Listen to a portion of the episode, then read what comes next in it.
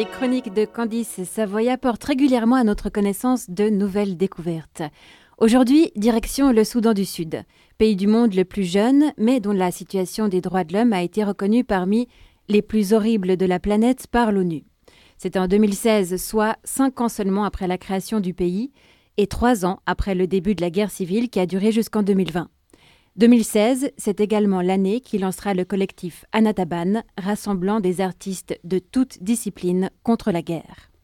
Anataban signifie je suis fatigué en arabe, fatigué de la guerre et des souffrances qu'elle inflige, fatigué de fuir, fatigué de rester là à regarder le pays brûler, fatigué d'avoir un pays regorgeant de ressources naturelles, mais une économie qui s'effondre sans cesse, fatigué de voir la riche diversité culturelle détruite par des conflits ethniques, fatiguée de la famine alors que les terres sont fertiles, fatiguée de s'entretuer au profit d'une poignée de dirigeants.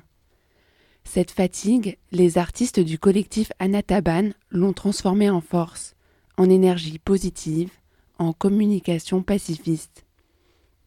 En septembre 2016, il et elle sont une vingtaine de jeunes artistes à se regrouper en collectif en réponse à la guerre civile, et ils commencent par s'excuser.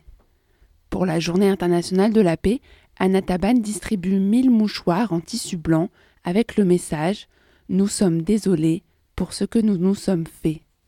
Leur but créer un espace de dialogue avec la population, faire comprendre que le pays n'a pas mérité ça et commencer ainsi un processus de guérison. Comment s'expriment leurs arts?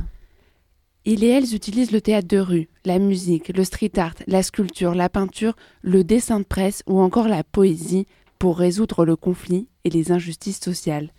Il n'existe plus aucune barrière entre les arts. Les murs des écoles, des boulangeries et des centres culturels de la capitale, Djouba, se sont transformés en fresques colorées et militantes.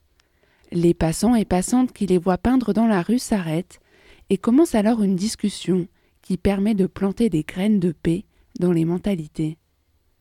Principalement présent dans l'espace public, le collectif investit également les hôpitaux, les prisons et les écoles afin de mobiliser le plus grand nombre. Justement, alors, à qui est-ce qu'il ou elle s'adresse exactement? Principalement aux jeunes. La majorité de la population étant jeune, c'est la jeunesse qu'il faut convaincre d'arrêter la violence.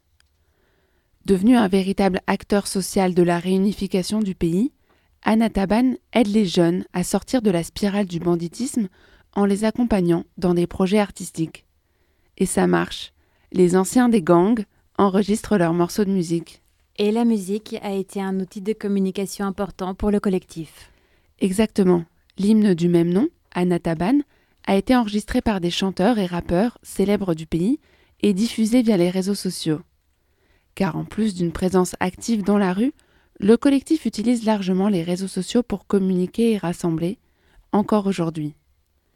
La fin de la guerre civile, décrétée par cessez-le-feu en février 2020, n'a pas éteint le collectif.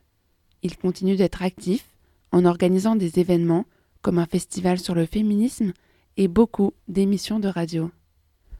En prônant la solidarité, le courage, l'intégrité, l'inclusion, la non-violence et la neutralité politique, Anataban utilise l'artivisme pour mobiliser la population.